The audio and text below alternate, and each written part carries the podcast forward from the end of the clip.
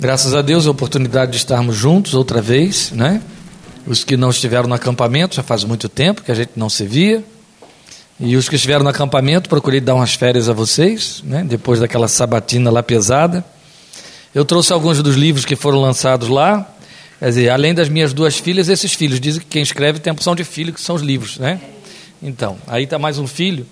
É que eu, eu sei que vocês já conhecem, a maioria aí já comprou o livro, tem os que não conhecem, mas quero dizer aos que, conhe aos que já compraram e têm em casa que descobriu-se que se você mantiver ele aberto assim, nesta página aqui com a orelha, expulsa demônios e mosquitos. Então, se você não estiver interessado em ler, compre para usar como, né, é, como exorcista e como antisseticida que funciona. Eu soube que não fica um no ambiente. Obrigado. Muito bem. Alegria, né? A gente poder vir e acompanhado, assim, tão bem acompanhado como eu estou, vocês viram aí, né? Graças a Deus, muito bom. Estivemos aí desde cedo. E amanhã estaremos ali em Interlagos, se Deus quiser, em Pinheiros, se os donos da casa me permitirem que eu chegue até lá, né? Vamos ver. Vou conversar com eles ainda ao término do culto, pedir autorização. Mas hoje nós temos uma palavra didática para é, compartilhar com vocês. Elas devem ter ficado arrepiadas, porque ontem, quando eu disse que eu tinha uma palavra didática, eu falei 2 horas e 45 minutos. Mas não é, é porque Letícia tem uma prima que assiste lá conosco, ela está ali, ó, me olhando de frente. É. E a Zeca, ela fica de penima com vocês aqui. Ela, fica, ela teima em dizer que o que eu falo lá em meia hora, eu gasto uma hora e meia aqui com vocês. E qual é o dia que você vai gastar com a gente, o tempo que você gasta lá com eles? Aí ontem eu entrei e falei assim: olha só, mal entrei, cumprimentei, falei: olha só, não quero gravação, não quero filme, não quero nada. Hoje eu vou fazer Zeca calar essa boca, nunca mais ela vai me cobrar nada. E não vai falar, nunca mais ela vai cobrar. Porque ela ficou sentada durante duas horas e 45 minutos. Quando terminei, eu falei: está satisfeita? Mas ela diz, mas amanhã eu estou te ouvindo de novo. Tá ali, ó. Tá ouvindo mesmo, com toda certeza. Deve estar tá vibrando agora por causa disso. Chamando a mãe. Vem lá aí, vem, vem. Olha lá ele falando de mim. Ai. É uma coisa, são as tietes. Atos 19. A palavra de extrema urgência na nossa vida. Nós estamos dentro de dois dias para comemorar 500 anos de igreja que se pretende a verdadeira, não é? A reforma vai completar 500 anos, será, está sendo comemorada no mundo ocidental inteiro. E, e terça-feira né, é o dia chave aí dos 500 anos da reforma. Eu não vou falar sobre a reforma, nem tenho tal pretensão. Apenas a motivação que nos leva a pensar na igreja com muita preocupação. Mas eu gostaria de, à luz desse texto que é totalmente incomum na sua abordagem, e ela vai ser uma abordagem um tanto incomum, eu gostaria que você em nenhum momento pensasse nessa terminologia igreja, porque está tão vinculada na nossa mente a ideia de igreja, igreja instituição, igreja grupo, igreja lugar onde a gente se reúne, que isso esvazia a, a, a o poder de apropriação da palavra e da aplicação da palavra em caráter particular, em caráter pessoal. E nós sabemos bem que a igreja somos nós, mas nós deixamos que o nosso, é, é, é, a nossa estrutura psíquica, nosso centro emocional seja tão bombardeado por estas é, é, generalizações que isso então esvazia e a gente perde este sentido de apropriação da verdade em caráter particular.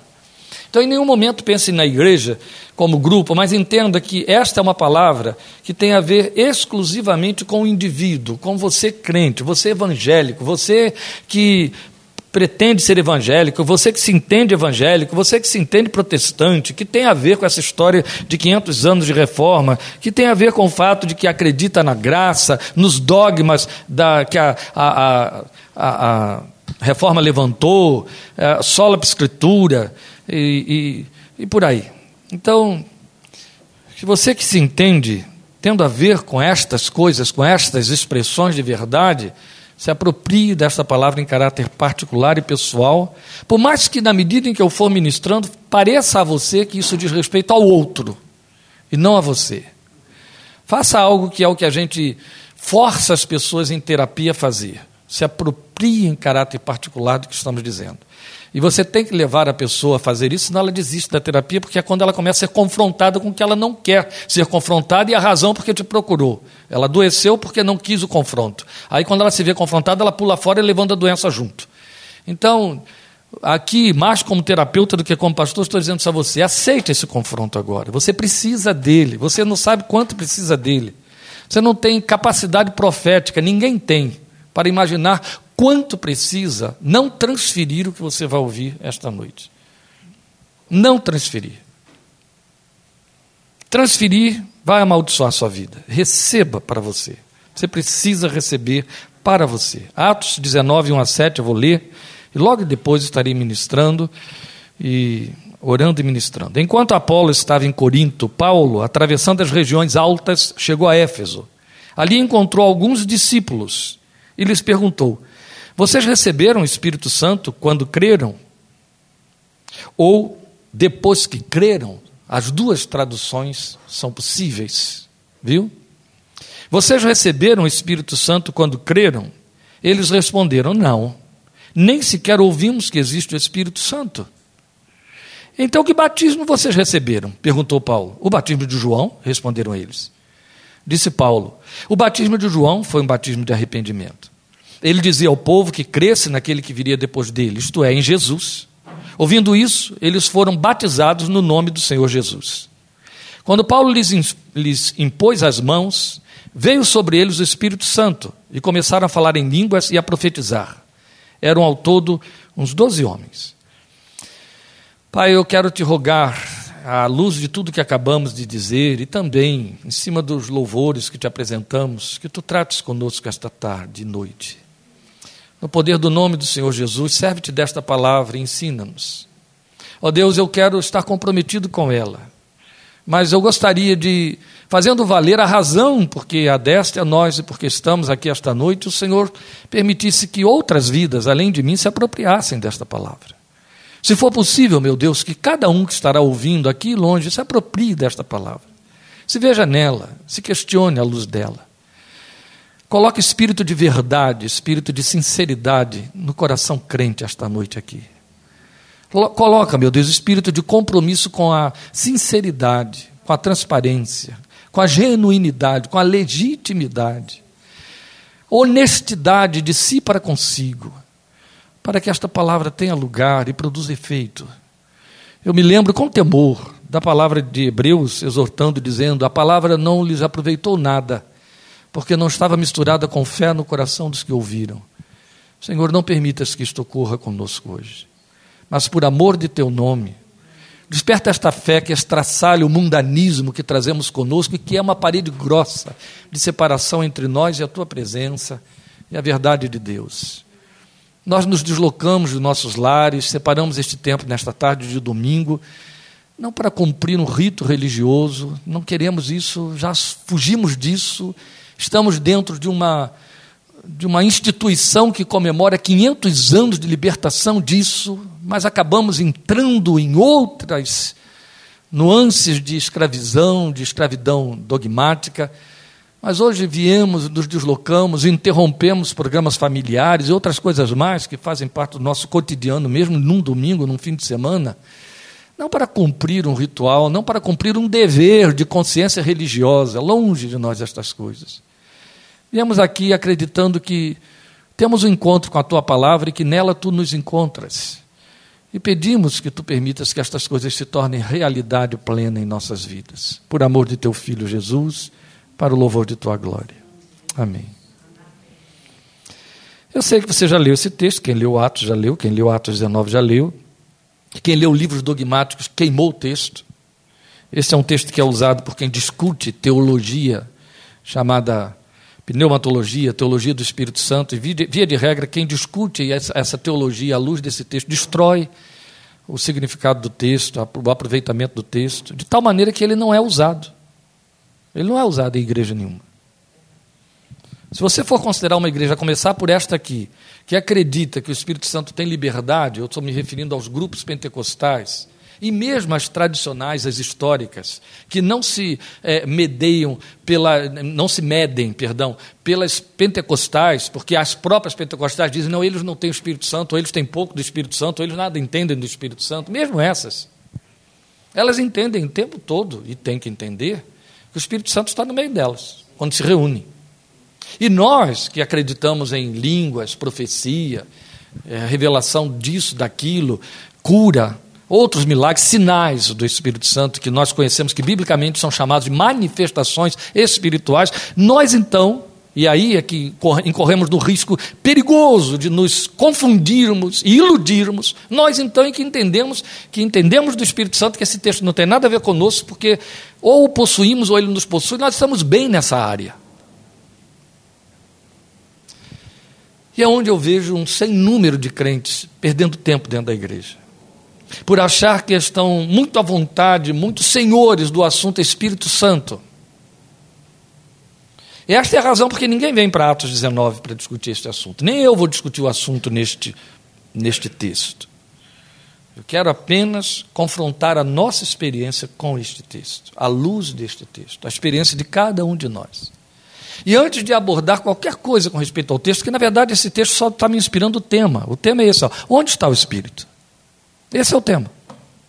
Eu estou apenas pegando carona na pergunta de Paulo àquele grupo de discípulos que ele encontrou, doze discípulos que ele encontrou em Éfeso. Vocês receberam o Espírito Santo quando creram?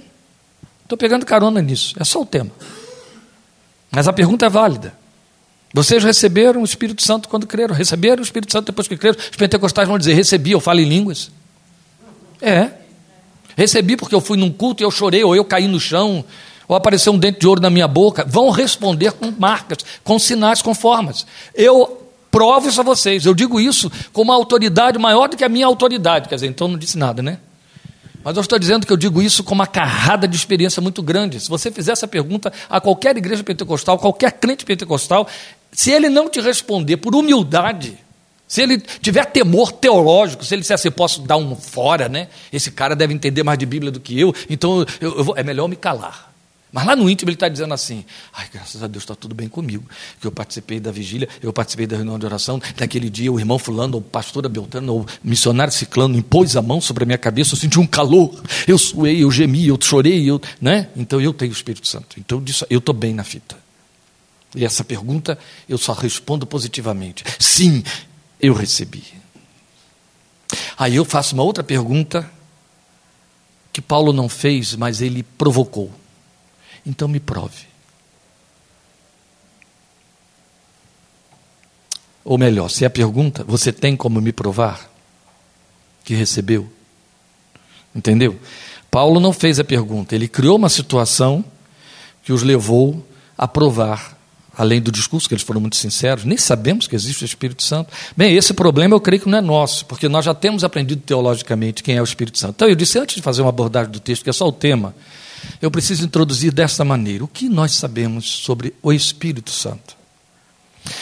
Nós que somos cristãos, reformados ou não, quer dizer, católicos ou reformados, temos a chamada confissão trinitária. Já gastamos tempo aqui uns sábados, lembram? Estudando doutrina e aprendemos ou discutimos este assunto. Nós temos a confissão trinitária. O que é, que é a confissão trinitária? Aqueles que creem que Deus é um que se manifesta em três pessoas distintas. Dá para entender isso? Não, você aceita pela fé, não vai entender nunca. Embora a trindade divina esteja, inclusive, como alguém já colocou muito bem, há pouco tempo se rodou aí pela internet, toda assinada na, na criação, você vê a trindade na criação inteira, na própria estrutura do, do ser humano, corpo, alma e espírito, mas em tantas coisas. Na água, na neve, no ovo da galinha, você vai ver tudo quanto é lugar você vai ver marcas, a assinatura do Criador, uma assinatura trinitária. Mas o simples fato de, mesmo não entendendo, sabermos que é um Deus único, que se manifesta em três pessoas distintas, já estabelece, já exige que a minha inteligência crie uma pergunta: para que em três pessoas? É o mínimo, está certo? É o mínimo que eu posso conceder a, a questão da, da, do, do entendimento. Para que em três pessoas? Se é em três pessoas, isso tem uma razão de ser. Não poderia ficar só conforme a confissão dos judeus? Ouve Israel, o Senhor teu Deus é o único Deus, embora eles tenham usado, não, não se deram ao trabalho, os, os, os rabinos, de parar em cima do adjetivo trabalhado por Moisés, que já mostra que é um único como unidade múltipla, não único como unidade singular, eles têm isso na língua deles. Nós não temos, mas eles têm. O hebraico tem essa, é, esses dois adjetivos, ou mesmo o artigo, para definir as coisas de forma muito separada. Então, quando ele quer dizer um como sendo uma unidade múltipla, eles usam uma palavra. Quando eles querem dizer um, um como singular, um absoluto, eles usam outra palavra. E Moisés foi se servir de uma palavra para dizer que Deus é o único no Shema, que é a chamada dos judeus durante três mil anos já, para adorar o seu Deus. Ele foi usar a palavra, o, o adjetivo, que trabalha com a unidade múltipla. Mas na hora em que Deus fala com, com Abraão e ele, Moisés, registra: dá-me o teu filho, o teu único filho, a quem tu amas, o único que entra ali, é a unidade singular. E foi o mesmo Moisés que escreveu um e outro texto, a mesma narrativa. Pois bem, essa diferença que está aí, mas que os leva, que não, não fez diferença para eles, eles continuam insistindo, é único e por isso que mataram Jesus, porque Jesus dizia que era Deus por ser filho de Deus. E como que Deus pode ter um filho que é Deus? Então você blasfemou e não precisamos mais prova nenhuma, rasga as roupas, o, o, o sumo sacerdote, e aí mandam Jesus para a cruz através da mão de Pilatos e se livram dele. A questão está no fato de que, biblicamente, nós, cristãos, sabemos pela leitura do Novo Testamento em todo o tempo que as três manifestações estão ali, o tempo todo. É Deus manifesta em três formas, e não é como já houve tantos discursos teológicos nos primeiros séculos, Deus manifestado de uma forma em, épocas diferentes. Uma hora ele se manifesta como Deus Pai, outra hora Deus Filho, outra hora Deus Espírito Santo. Não. Então impõe-se sobre a nossa inteligência que a gente pergunte: para quê? Eu tenho um cunhado que representando quase que a totalidade dos crentes dos dias de hoje, ele disputa com o outro que é pastor, o irmão dele, irmãos, os irmãos de Lília. Um é pastor e o outro, o menor, que é baterista numa igreja presbiteriana, mas falando, usando o linguajar da grande maioria dos crentes, quase a totalidade, ele disputa com o outro dizendo: Mas por que eu vou me preocupar com isso? Para mim é tudo uma coisa só. Não é um Deus só. Não é o mesmo Deus. Não me interessa saber se é Pai, se é Filho, se é Espírito Santo. Tudo bem, o Filho é que foi para a cruz, mas e daí? O que, é que isso muda na minha adoração? O que, é que isso muda na minha forma de me tratar com Ele? Essa colocação dele é uma forma de descartar uma preocupação, uma resposta, um comprometimento com esta verdade. Mas se a verdade está ali, ela tem que ter uma funcionalidade, não existe verdade teórica. A verdade revelacional é uma verdade experiencial. Então, se Deus se manifestou em três pessoas, essas três pessoas têm funções distintas, minha, o meu relacionamento com este Deus também vai ter três funções distintas no trato com essas três pessoas. E eu quero dizer a você uma coisa que é muito importante saber: essas funções são específicas. Essas funções são específicas. Deus Pai é Pai, Deus Pai é Criador, Deus Filho é Filho, Deus Filho é Salvador. Deus Espírito Santo é Espírito, Deus Espírito Santo é capacitador, é revestidor. Entende? É quem enche, é quem entra, é quem está junto. E houve um tempo em que ele não precisou entrar. Jesus estava ali. Jesus estava no ouvido da igreja todo dia. Jesus estava trabalhando com ela o tempo todo, ao vivo e a cores. Três anos e meio. Aí ele disse: Mas eu vou para que o outro venha. Lembram disso? Quem era o outro? O Espírito Santo. Quando eu for, ele virá. Ele está com vocês, mas ele estará em vocês. A partir desse momento, ele será o outro e é quem vai estar com vocês. Aí ele disse: Eu estarei com vocês todos os dias até o fim dos séculos, através de que forma? Pelo Espírito Santo.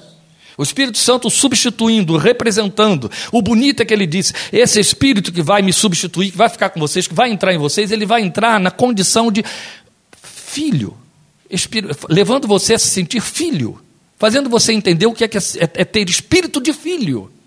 O, o, mesmo Espírito filial que habitou em mim vai habitar em vocês. Ele se chama Espírito Santo. E ele tem uma série de coisas a fazer com vocês. Então Jesus deixou claro que quem trata com a igreja, e ela está na terra dois mil anos, é o Espírito Santo. Outro tanto, a igreja tem uma pessoa da Trindade com quem ela tem de tratar há dois mil anos, o Espírito Santo. Isso estabelece no mínimo que eu tenho de saber o mínimo necessário a respeito desse meu relacionamento com Ele e dele comigo. Daí vale a pergunta. Vocês receberam o Espírito Santo quando creram? Nós nem ainda ouvimos que haja o Espírito Santo. Pois bem, os pentecostais vão dizer: Ah, disso aí eu sei. Mas a pergunta continua valendo: Quem é Ele? Qual é a prova que você tem de que o recebeu? Qual é a prova que você pode dar de que o recebeu? O grande problema é que, no que diz respeito, no quesito Espírito Santo, a terceira pessoa da Trindade, a própria cristandade protestante decidiu, e isso perdurou é, quase 19 séculos, não, perdão, mas 15 séculos, ela decidiu que ele é uma força. Exatamente como quer os testemunhos de Jeová. Entendeu? Ele é alguém que está sozinho fazendo o que ele tiver de fazer, eu nem me relaciono com ele. É ele que se relaciona comigo. Está entendendo? A, a, a, questão é unilateral. O Espírito Santo existe na história da igreja para que ele, ele se vire, ele faça o que ele tiver de fazer, ele cumpra o papel dele. Eu e ele não temos nada em comum a não ser ele comigo. Ele está me pondo em comunhão com o Pai e com o Filho. Ele está me Ele, ele, eu nada. Eu só recebo. Então, no que diz respeito ao Espírito Santo, eu sou apenas passivo. O ativo é ele, eu sou passivo. Ele faz tudo. E eu só recebo, só recebo, só recebo. Há algumas coisas, antes de começar, ainda não comecei, que eu preciso dizer aqui para trazer, para afiar a nossa mente. Uma delas é: Pode esquecer o pai. Não vai te acontecer nada. O máximo que vai acontecer é você ficar dizendo assim: ó oh, Deus, Deus dos crentes, Deus de Jesus, né? Deus Criador. Se não quiser falar com Ele também não tem problema. Ele vai continuar dizendo: Não te deixarei.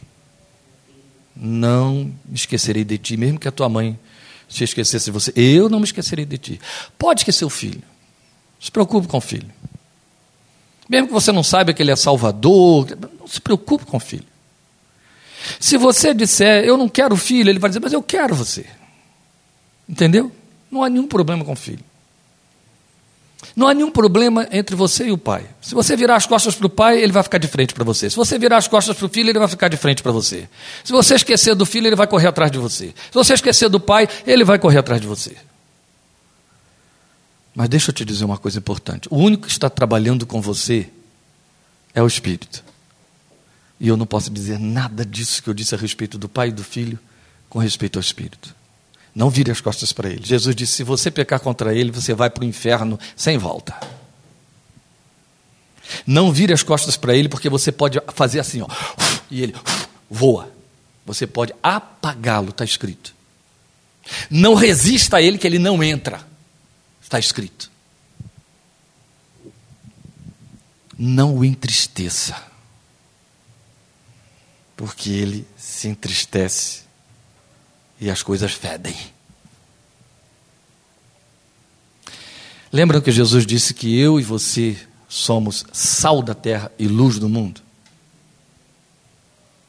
Houve um tempo em que não havia sal na terra. Mas houve um tempo que passou a haver sal na terra. Quando passou a haver sal na terra, a pior civilização que tínhamos de todos os tempos foi modificada e domada o Império Romano. Lembram disso?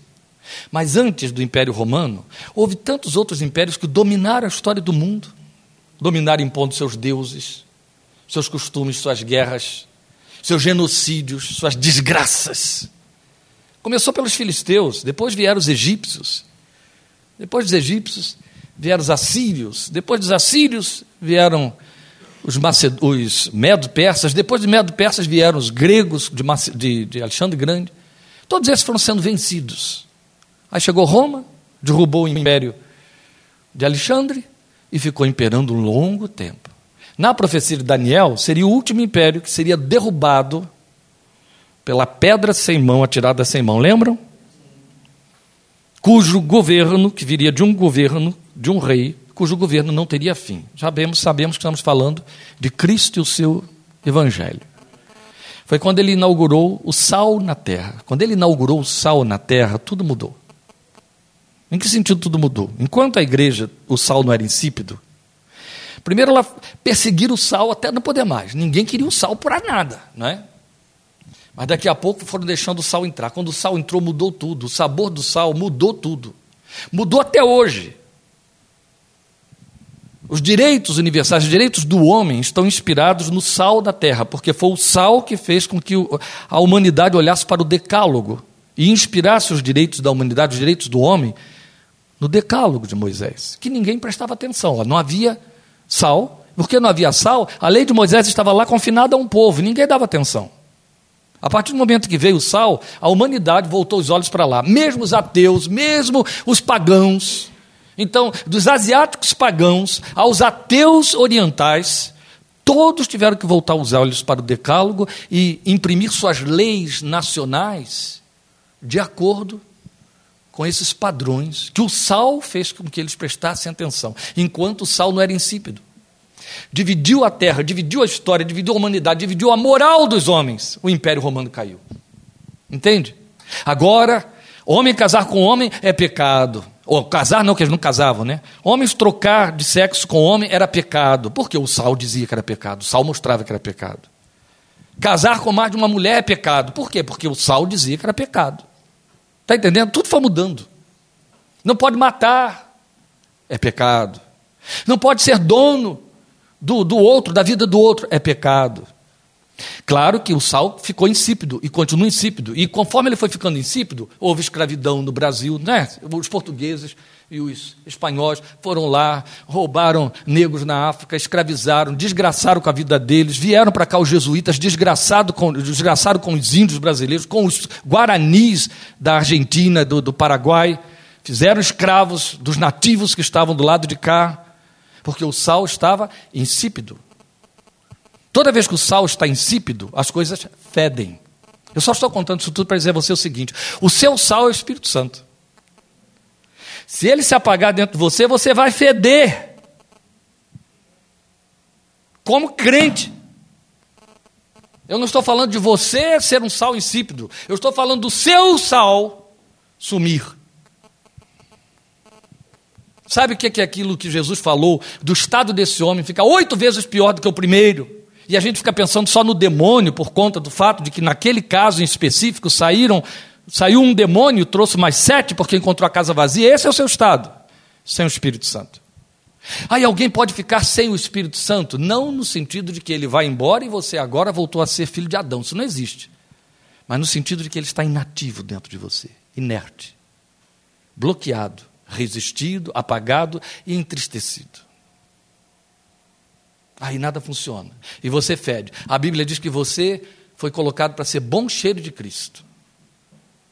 Se não houver o sal, você fica podre. A única coisa podre que nos atrai é queijo. E para alguns, né? Então,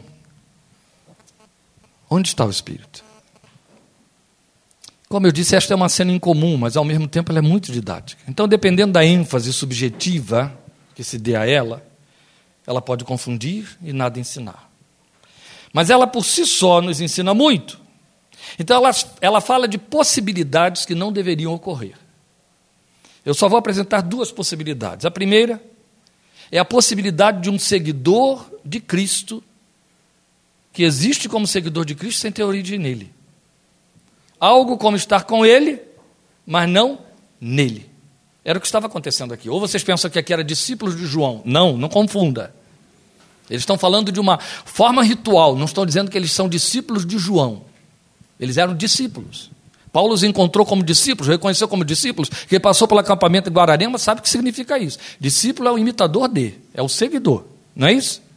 Eles eram seguidores de Cristo. Não tinham sido batizados ainda em nome de Cristo porque não entendiam o tamanho do comprometimento. Mas eles estavam ali em Éfeso como seguidores. Porque no meio do caminho, lembrem que os discípulos de João abandonaram João e foram seguir Jesus, mas se mantiveram fiéis a João. Ainda existe nesta nossa geração, passados dois mil anos, discípulos de João, João Batista, sabiam disso? Há núcleo de discípulos de João Batista no Oriente. Pois bem, ali estavam discípulos de Jesus que vieram aprender alguma coisa através de discípulos de João Batista. Porque João recuou, como Letícia citou hoje aqui. Estou na plenitude, agora é a hora dele, eu saio fora. Então, simplesmente, quando disseram, teus discípulos não te seguem mais e seguem ele, não, mas convém que ele cresça e que eu diminua. E que sigam ele. E isso foi o que aconteceu. Eles ficaram com Jesus. Só que saíram sem ter aprendido nada. Ou não souberam transferir esse discipulado. E aqui ficou um grupo de doze, que eram discípulos mas que estavam com Jesus e não nele. E essa é uma possibilidade.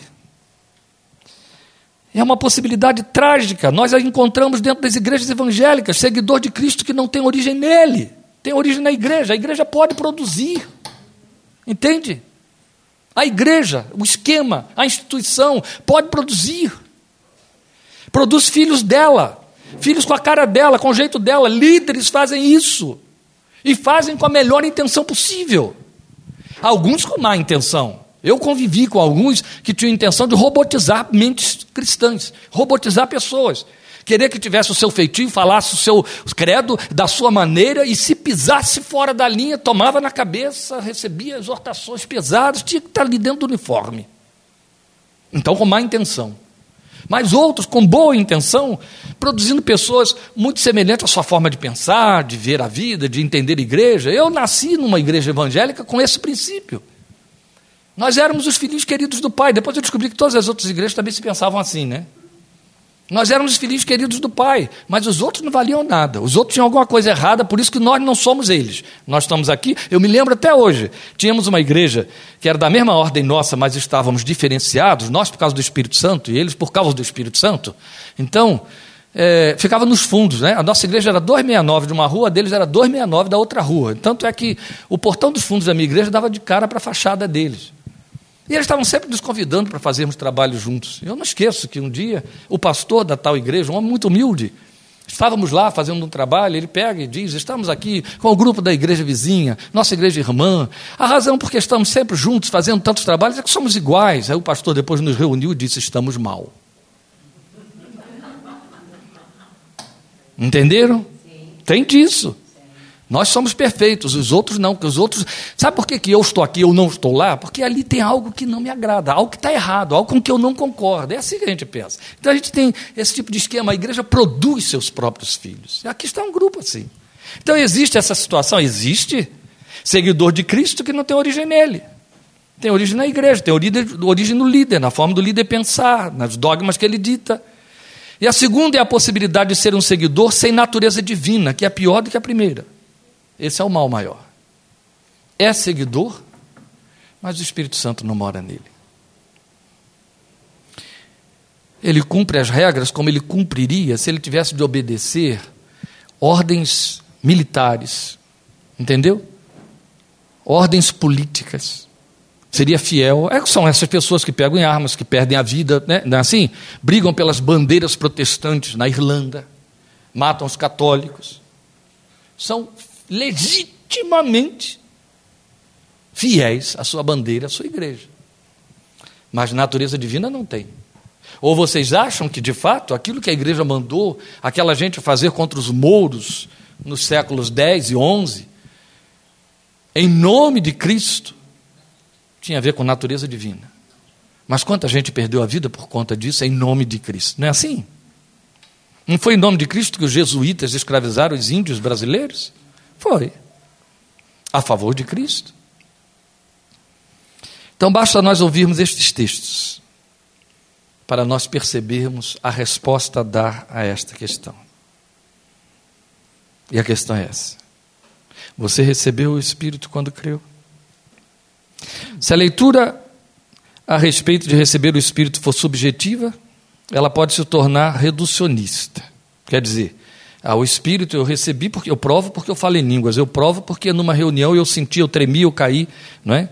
Então, porque alguns pretendem que ter o Espírito de Cristo significa falar em línguas ou manifestar algum dom espiritual, não responde.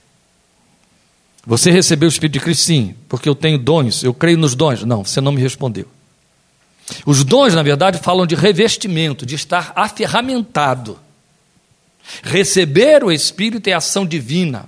E a única certeza comprobatória de nova natureza, de nascer de novo. Eu provo isso biblicamente. Falar em línguas, profetizar, não é a prova final de que o Espírito habita em você. Eu vou repetir, vou provar. Ter dons espirituais, ser pentecostal, não significa que o Espírito de Deus mora em você. Pastor, de onde você tirou isso? Que afinal de contas fomos doutrinados numa doutrina que dizia que a prova de que alguém estava cheio do Espírito Santo é que falava em línguas. Que a evidência de ter o Espírito Santo era falar em línguas.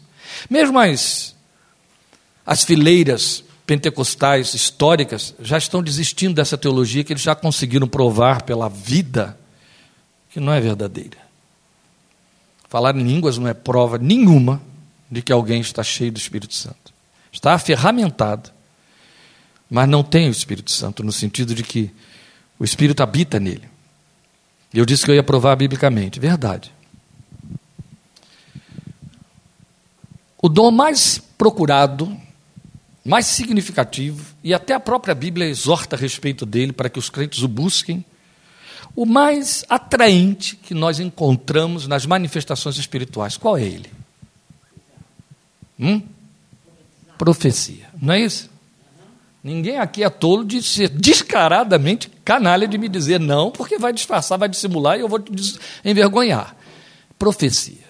Você é pentecostal porque você acredita que existe alguém que tem um dom de profecia que vai revelar o seu futuro ou te dar respostas para os seus enigmas, vai dar visibilidade à sua fé para que você não tenha que desenvolver esperança nem confiança em Deus e nem depender dele. Você precisa disso para que se sinta crente. Então você vai para a igreja pentecostal e procura para. E mais. Paulo diz que você que ora, que fala em línguas, procure profetizar. Não, você procura quem profetiza porque assim você recebe de graça e tem menos trabalho. Né? A verdade é essa, né, gente? Vamos lavar tudo aqui, porque o resto é a gente está se fazendo de bobo. Mas a verdade é essa. E quem tem o dom de profecia se acha tal. Primeiro que ele controla, ele domina, ele tem influência, ele manipula, e ele é importante. Até a Bíblia mostra que ele é importante. Deixa eu dizer a você o seguinte: antes do Espírito Santo distribuir dons de profecia aos crentes, ele usou um incrédulo e rebelde chamado Saul e uma mula. Então não precisa ser crente para ter profecia, basta ser mula. Desde que Deus use. Não precisa ser crente para ter profecia, basta ser um Saul rebelde a quem Deus abomina e diz: Eu estou envergonhado de ter colocado você como rei. Está entendendo? Então o dom não me prova nada. Nada. As coisas mais canalhas que aconteceram nas igrejas pentecostais aconteceram a partir dos homens cheios de dom. As coisas mais canalhas que estão acontecendo para nos envergonhar como protestantes nestes nossos dias estão acontecendo pelos pastores evangelistas televisivos, os riquinhos. Um safado sentou na frente de uma entrevistadora e ele disse para ela: Ora, de onde provém os meus quatro milhões? Que na verdade não eram quatro, né? Provou muito mais, mas como no imposto de renda ele podia provar que eram quatro, gente, o dia que eu tiver quatro milhões, como disse Letícia, não precisa estar aqui pregando, né? Não. É? não. Vou para o Caribe. Então, de onde provém meus 4 milhões? Olha só, meu, meu bem. Você tem um filho que vive nas drogas, uma vida desgraçada, desesperando você. Você tem recursos. Aí você traz o seu filho. Eu curo o seu filho. E você me dá o seu dinheiro porque você se sentiu grata. Esse bandido falou isso. No dia seguinte, eu tinha uma consulta com um cardiologista, que foi o cardiologista que cuidou da minha mãe, e que atendeu o, o, o Celso quando teve o infarto dele lá, e etc. E ele estava irritado, ele era presbítero, né? Na igreja presbiteriana do Rio Claro, o homem estava irritado por causa da entrevista. Pastor, o que, que foi aquilo? Eu falei, olha, pastor, o irmão, doutor, olha, doutor, eu só tenho uma explicação para dar aquilo ali. Acho que ele estava sendo muito honesto, porque veja só, não é o que acontece com o Senhor, eu estava debochando, ele percebeu que eu estava debochando, o homem caiu numa gargalhada. Então, ser muito honesto, não é o que acontece com o Senhor. Ele não disse que quando que o dinheiro dele provinha da gratidão das pessoas, porque ele cura, ele liberta os que estão oprimidos em drogas, etc. Os seus parentes ricos então enchem o bolso dele de dinheiro. O senhor não está rico aí? Quantos homens o senhor já ressuscitou na mesa? Quantas pessoas o senhor foi ali dando choque, batendo, socando, fazendo, aspirando, e eles voltaram a viver? Quantas pessoas o senhor já ressuscitou? Já perdi o número. Então, o senhor ficou muito rico, está certo, é igualzinho. Ele caiu a rir. Entende? Cheio de dons. Eles têm os dons. Senão não estariam lá. Você acha que as pessoas estariam servindo de palco para aquela gente se fosse só engano o tempo todo? Vamos continuar. Então, na verdade, ter dons não prova que o Espírito de Deus habita em você. Só quem nasce de novo se torna filho de Deus e recebe sua nova natureza. Então há lugar para essa questão. Vocês receberam o Espírito Santo quando creram? Ó, batizados no batismo de João foi o caso dessa gente. Então, batizados no batismo oferecido pela igreja, tendo cumprido os dogmas, os discípulos ou seguidores, mas na velha natureza. Então é seguidor apenas religiosamente afetado ou modificado. E vai passar a vida dentro da igreja. Ainda vai ter um funeral crente. Porque vai morrer um dia. Todo mundo morre, né? Vai morrer. Naquele dia vai ter um funeral crente. A igreja vai sepultar a sujeita ou o sujeito, dizendo que está no céu. Quais são as evidências de que o Espírito de Deus habita em nós? Já dissemos aqui: dons não servem, certo? Se você não concordar, problema seu. Eu acredito no que eu estou dizendo. Dons não provam que o Espírito Santo habita em alguém. Não. Dons não mudam caráter. Dons aliciam mau caráter. Isso é novo. Anota aí que é bom. Dons não mudam o caráter de ninguém. Dons aliciam o mau caráter. Saul, por mais que tivesse profetizado, nunca deixou de ser o canalha que Deus rejeitou. E a mula nunca virou ser humano. Voltou a ser mulo e comer capim depois que profetizou para Balaão. Então o dom não muda o caráter de ninguém. Ou vocês acreditam que Judas Iscariotes era, não era apóstolo? Quem escolheu Judas como apóstolo? Quem nomeou Judas como apóstolo? Quando Jesus enviou os doze, quem estava entre os doze? Quem enviou Judas no meio dos doze? Quem enviou Judas no meio dos setenta e dois? Jesus. Quem ensinou Judas? Três anos e meio. Jesus. Quem deu dons a Judas? Jesus. Pronto. Então, quais são as evidências de que o Espírito de Deus habita em nós? São várias. Mas cada uma indispensável, porque nada tem a ver com forma, e sim com caráter, com essência. Então, Vamos começar pelo texto de Romanos 8, são os textos que eu quero ler, Romanos 8, 9 a 16 e Gálatas 4, de 6. Eu disse a vocês que era uma meditação é, didática, e é.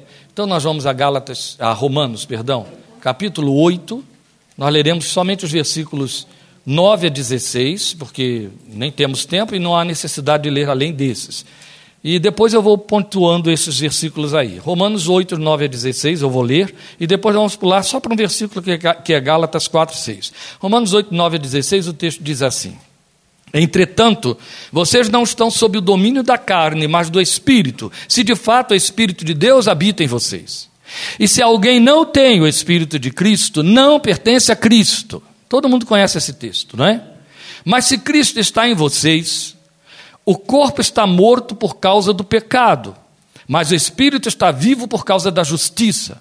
E se o espírito daquele que ressuscitou Jesus dentre os mortos habita em vocês, aquele que ressuscitou a Cristo dentre os mortos também dará vida a seus corpos mortais por meio do seu espírito que habita em vocês. Portanto, irmãos, estamos em dívida não para com a carne, para vivermos sujeitos a ela. Pois se vocês viverem de acordo com a carne, morrerão. Mas se pelo Espírito fizerem morrer os atos do corpo, viverão. Porque todos os que são guiados pelo Espírito de Deus são filhos de Deus. Pois vocês não receberam um espírito que os escravize para novamente temerem, mas receberam o espírito que os torna filhos por adoção, por meio do qual clamamos: Abba. A ele dá a tradução: Pai. O próprio Espírito testemunha ao nosso espírito que somos filhos de Deus. Eu vou começar de trás para frente. Eugene Peterson, naquele livro que eu usei lá como referência para nossas meditações no acampamento, ele disse que quando ele lia esse texto aqui em Atos, em Marcos, ou aqui em Romanos, ou em Gálatas, Deus nos deu o espírito pelo qual clamamos Abba. E ele sabia o significado, ele sabia que significava que Paulo fez uso de uma língua que não o hebraico para poder exprimir o vocativo pai da forma mais intimista, mais filial possível. Ele dizia: Eu leio isso, mas não vejo a diferença disso. Qual é a diferença entre dizer Abba ou Ave? Qual é a diferença entre dizer pai, dad, paizinho, paim, papai? Qual é a diferença? Aí ele diz que um dia ele está no aeroporto com a mulher dele, indo para fazer uma das suas únicas viagens ao exterior, à Europa. Está lá sentado, cansado, esperando. E desce um avião do Oriente. E lá está um pai com cara de oriental, em pé por ali. E uma criança sai, trazido pela mão dos comissários, né? Sai, chega no saguão e vê o pai. Quando vê, mas sai gritando pelo salão: Aba, aba, aba! E pula no colo do pai. E o pai abraça, empurra aquele filho, joga para cima esse beijo. Aí ele olhou e disse: Deus está falando comigo agora e me dizendo o que, é que significa aba. O menino falava aramaico, seu pai também. E ele sabia que o menino podia usar outra expressão para falar com o pai. Mas só uma expressava o que ele estava sentindo em ver aquele pai e o pai em receber aquele filho que o invocava. Abba. Paulo está dizendo que é esse espírito que entrou dentro de você que te põe nesse intimismo com o Deus eterno. É onde eu fico questionando a minha mente. Eu peco, Deus, quando eu fico olhando o crente que fica indiferente a este relacionamento e achando que falta algo nele. Falta intimidade ou falta o espírito da intimidade? Será que se o espírito da intimidade estivesse ali, ele estaria indiferente? Hoje eu tenho a resposta. Não.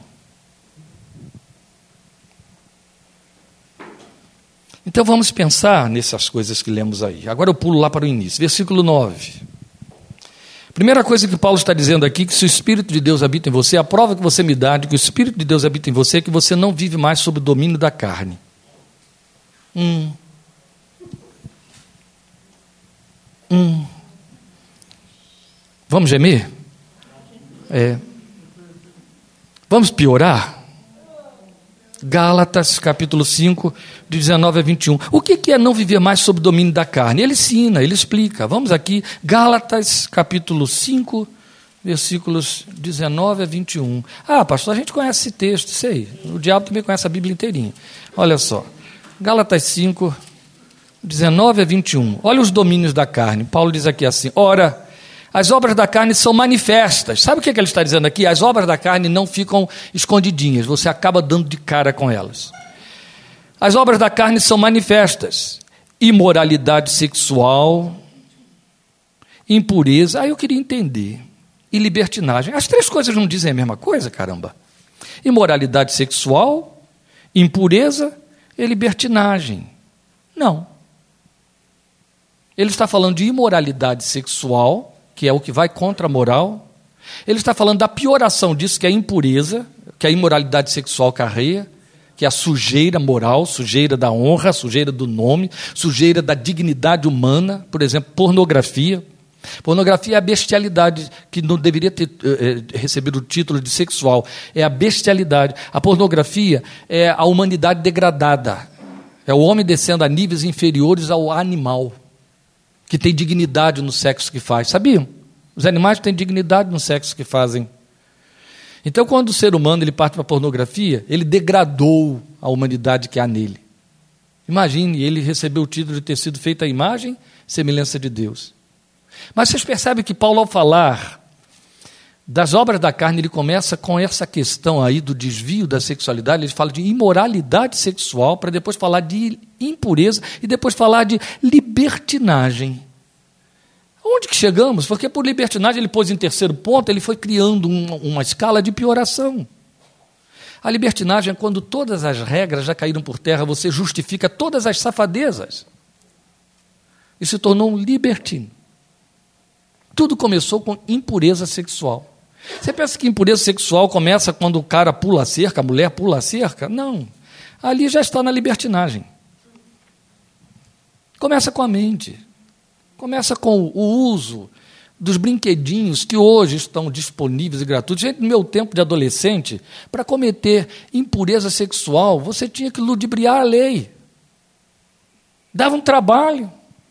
Primeiro que se você fosse procurar uma revista pornográfica numa banca, não achava. Quando achava, você ficava doido para poder ver o que estava atrás daquele papel, daquela tarja preta que estava na frente das figuras. Não podia, a lei impunha que tinha que ter uma tarja para proteger a visão das pessoas dignas. Então os adolescentes, fervendo de hormônios, ficavam lá querendo se excitar, mas não podia. Não podia abrir a mão, botar a mão na revista, que a primeira coisa que o banqueiro ia fazer é pular fora daqui, moleque, não é? Porque não ele ia preso. Mas hoje, meu Deus, é, é que eu não estou com meu celular aqui, mas é um aparelhinho, quadradinho, pequenininho, que você leva para qualquer lugar. Dentro da igreja. É só apertar um botãozinho ali e você navega. Vai para onde você bem quiser. E vicia a mente, a pele, o couro, a cabeça, o corpo, os hormônios e etc.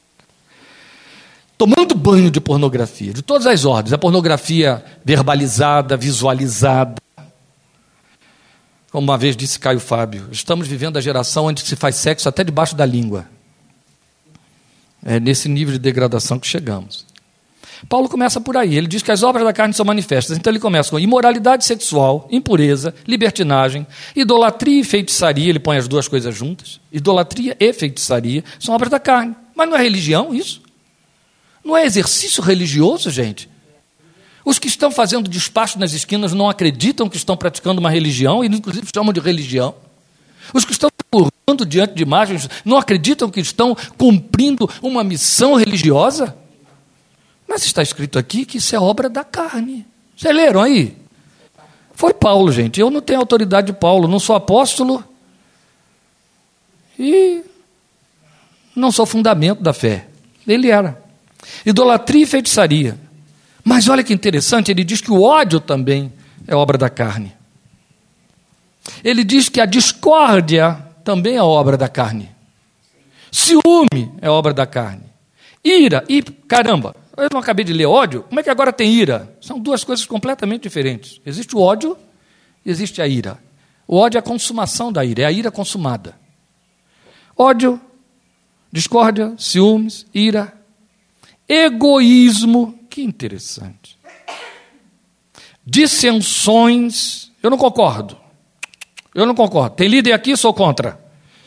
Facções, não, eu vou formar um grupo para mim que pensa igual a mim, para discordar deles, porque eu não quero estar de acordo com o que eles pensam, não me dão satisfação dos seus atos. Inveja. Embriaguez. Ah, que interessante. Orgias. Ih, mas não falou lá em cima imoralidade sexual? Bem, ele, ele sabe que a lista continua, então ele botou assim, e coisas semelhantes. Então, todas as que são semelhantes. Vocês estão gravando, né?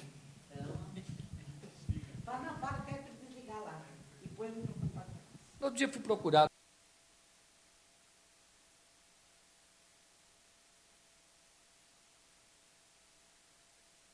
Vou botar o som aí de volta. Isso foi para ilustrar a vocês o que é a crença do mal. Também serve para mostrar a você, desculpe, Zeca, mas aí depois eu te conto como é que foi. Olha só. E também foi. Ela fica irada, viu? Ela fica irada. É, quando eu peço para desligar o som, que ela diz que só fica vendo eu bater a boca, falando, e ela fica interessada. Querendo... Depois eu te conto. Olha só. Isso também serve para mostrar a vocês com que autoridade que a gente está falando destas coisas, porque estamos falando em cima de fatos, em cima de experiências, em cima de aconselhamentos, em cima de caminhada pastoral, entende? De contato com aqueles que, se, que deveriam revelar que, que têm o Espírito de Deus, mas revelam que, na verdade, estão vivendo de acordo com a carne, que foi de que Paulo falou. Então, esta é a primeira coisa que nós vemos. Não vivem sob domínio da carne, levam rasteiras da carne, mas não estão dominados por ela. E a razão por que levam rasteiras é fraquecimento, é descuido, é o momento em que apaga o espírito, ou então deu, alimentou mais a carne, como Paulo vai ensinar em Romanos capítulo 6, dos capítulos antes, mas não fica lá, não quer ficar lá, está incomodado. Está entendendo? Não vai passar de impureza sexual a orgia. Para quando começa. Porque se não parar, vai chegar na orgia. Entendeu? Quando está patrocinando a coisa podre. Ele começa com impureza sexual e acaba com imoralidade sexual. Não foi isso. Ele começou com imoralidade sexual e acabou com orgia. Percebe como que é o domínio da carne, falando em termos das grandes paixões que hoje estão sendo tão ultra estimuladas por este século que pertence a Satanás? É. Depois nós vamos ouvir ele dizer que a outra prova que você dá de que o Espírito de Deus habita em você é que você é guiado pelo Espírito de Deus. Deixa eu dizer uma coisa aqui muito importante é de dentro para fora, entendeu? Ser guiado pelo Espírito de Deus é uma experiência de dentro para fora. Não tem nada a ver com de fora para dentro. Não é o inverso. Não é necessário alugar, terceirizar o Espírito que habita no outro. Quem é guiado pelo Espírito de Deus é um movimento que é feito de dentro para fora. Ele guia você. Então há um compromisso na minha vida e na sua vida de que meus atos sejam prova de que eu sou guiado pelo Espírito de Deus. Vê se você acompanha o raciocínio. O que é ser guiado pelo Espírito de Deus? Não é amanhã eu vou fazer tal coisa porque Deus me disse, porque usou a irmã fulana. Não, não, não. Não é amanhã eu ajo de acordo com uma orientação espiritual. Não é isso que significa ser guiado pelo Espírito de Deus. Significa em tudo que eu faço, onde eu estou, como eu estou, no que eu me manifesto, no que eu realizo, seja lavando o prato numa pia, seja batendo estaca num sítio, seja construindo um projeto, eu sou guiado pelo Espírito de Deus. Outro tanto, se eu não sou guiado pelo Espírito de Deus, eu estou nivelado com todos os outros e eu cometo burradas sem precedentes que prejudicam terceiros. Você concorda comigo? Se você for guiado pelo Espírito de Deus, o que você vai fazer vai criar benefícios e nunca prejuízos? Você concorda? É o mínimo que nós podemos pensar, gente. Se o que eu realizo é uma função pela qual ou na qual fui guiado pelo Espírito de Deus, não haverá prejuízo para terceiro, dano para terceiro. Ninguém vai sair prejudicado, arruinado, perdendo alguma coisa. Não vai. Então Paulo está dizendo que eu sou guiado pelo Espírito de Deus, porque o Espírito de Deus habita dentro de mim. Ele não está dizendo que porque o Espírito de Deus habita dentro de mim, de vez em quando ele me guia. Não.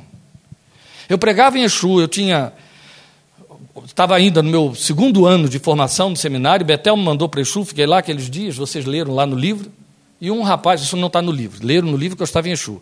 E eu estava pregando uma noite, lembro bem, foi uma noite cheia de graça de Deus, estávamos com nossa casinha transbordando de gente que ia para o outro lado da rua. Né? A gente estava sendo perseguido pela, pelo clero local por causa disso, e o Espírito de Deus estava operando um avivamento em Exu, como vocês já leram. Então a salinha estava lotada, sufocados naquele calor de quarenta e tantos graus. Eu no fundo da sala falando, não tínhamos microfone, pobreza extrema, né? Betel, e o povo atulhando lá, a varandinha lotada. Um visitante, eu lembro até hoje o nome dele, Almir. Conforme eles iam chegando, a gente ia procurando saber o nome. Eu gravei o nome dele, Almir. Almir ficou sentado na muretinha da varanda, também porque não tinha lugar do lado de dentro. Os que já estavam conosco há tempo, alguns que já estavam iniciados, eles estavam dentro da. da os que eram, vinham visitar ficavam da varanda para fora e tinha gente lá na rua. Aquele dia Deus estava dando uma graça toda especial e eu estava neste texto, porque todos que são guiados pelo Espírito de Deus, estes são filhos de Deus. Aí eu comecei a dizer que somente quem tinha o Espírito de Cristo era filho de Deus e que somente os filhos de Deus tinham o Espírito de Cristo. Uma equação que se fecha em si mesmo. Aí o Almir levantou o dedo e disse: Moço, o senhor está dizendo que nem todo mundo aqui é filho de Deus? Falei: Sim. Quem deu ao senhor direito de dizer que nós não somos filhos de Deus? É a Bíblia que eu estou lendo. Por que, que, o senhor está dizendo isso? Porque a Bíblia está dizendo, o senhor está dizendo então que nem todos nós somos filhos de Deus. Falei, você tem a resposta para mim. A essa altura, silêncio sepulcral no ambiente, né? Você está me dizendo que todos que estão aqui são filhos de Deus? Sim, senhor! Muito bem. Mas eu estou dizendo a você que a Bíblia declara que todos os que são guiados pelo Espírito de Deus é que são filhos de Deus. Então você acredita que você é guiado pelo Espírito de Deus? Sim, senhor! Então, se você é guiado pelo Espírito de Deus, eu tenho que concordar com você. Você é filho de Deus. Mas qual é a história da sua cidade? Onde é que eu estou neste momento e por que, que eu estou aqui? Eu estou aqui por causa dos Coutinho e Alencar, não é isso? Eu não quero saber a que família você pertence, mas nós todos sabemos que só existem essas duas famílias aqui. Vocês têm dois cemitérios. Vocês sepultam, domingo passado se sepultaram, aí arrepia todo mundo, né? Sepultaram gente do Coutinho, no outro cemitério, gente do Alencar. A gente deseja que ninguém mais seja sepultado pelas armas de vocês. Mas eu tenho certeza, e parei e olhei para todos eles, que todos aqui são vítimas e todos aqui condenam quem está ao seu lado. Você aqui perdeu um Coutinho na mão de um Alencar assassino. Não foi assim? Você aqui perdeu um Alencar na mão de um Coutinho assassino. Não foi assim? Silêncio. Almir, eu não sei a que família você pertence, mas certamente existem algumas vítimas na sua família na mão da outra família. Eu quero te perguntar o seguinte: quem puxou o gatilho e vitimou a sua família foi guiado pelo Espírito de Deus? Não. Então não era filho de Deus, você concorda? Sim. Aqui dentro temos vítimas e assassinos, não é verdade? Quem é filho de Deus? A vítima? E quando a vítima mata? Continua filho de Deus? Almira, eu te respondi, respondeu-se o Senhor. Aquela foi uma noite extraordinária, foi algo magnífico, era um tempo de avivamento. O povo se converteu aos lotes, sabe? Foi uma coisa linda, linda, obra do Espírito, porque a gente estava pregando isso sem entrar em doutrina, sem ensinar nada, sem discipular, sem nada. E quando termino de pregar, um senhorzinho que foi levado Dona Melinha, Dona Melinha era uma crente pequenininha, velhinha, que ficou apaixonada pelos dois missionários, ela ficava no nosso pé que nem carrapato o dia inteiro, levava para tudo quanto é canto. A gente acordava, Dona Melinha está lá, e levava, e tinha que tomar chá na casa da Dona Melinha. Dona Melinha levou o irmão dela, seu Julião. Seu Julião tinha oitenta e poucos anos. Seu Julião sentou lá, ficou ouvindo a pregação toda. E aí eu convidei aqueles que queriam receber o Espírito de Deus para se tornarem filhos de Deus. Seu Julião foi o primeiro que chegou lá na frente. Orei por todos eles. E aí as pessoas foram indo embora, né? Custavam ir embora, mas foram indo embora. Foram indo embora e seu Julião rodopiando por ali. Dona Melinha querendo ir embora e arrastar o irmão dela. Aí seu Julião chegou, posso falar com o senhor, moço? Eu, pode. Como é que eu faço agora? O que é? Agora que eu passei por essa, essa lei, que lá eles usam essa expressão. Agora que eu sou dessa lei, como é que eu vou fazer na minha casa? Eu falei, o que, que acontece na sua casa? É que sábado vai ter renovação na minha casa. O que, é renovação, seu Julião? O senhor não sabe o que é, é renovação? Não, senhor, seu Julião, não sou católico. Não, a renovação aqui é quando a gente tem que receber todo o povo da igreja que vai para lá trocando o santo de uma casa para outra casa e faz ladainha e tal, e a minha vez é sábado agora. E agora que eu sou dessa lei, como é que vai ser? Eu não posso mais mudar a renovação que vai ter na minha casa? Sua casa tem quintal, seu Julião? Tem. O senhor não quer participar? Não. Então faz o seguinte: vai para o quintal, fica sentadinho lá orando a Jesus. Tá bom, moço, o senhor já respondeu. Ninguém ensinou nada a ele, ninguém falou nada a ele. Está entendendo? Era o Espírito de Deus agindo na mesma noite, para vocês perceberem como que a palavra procedia.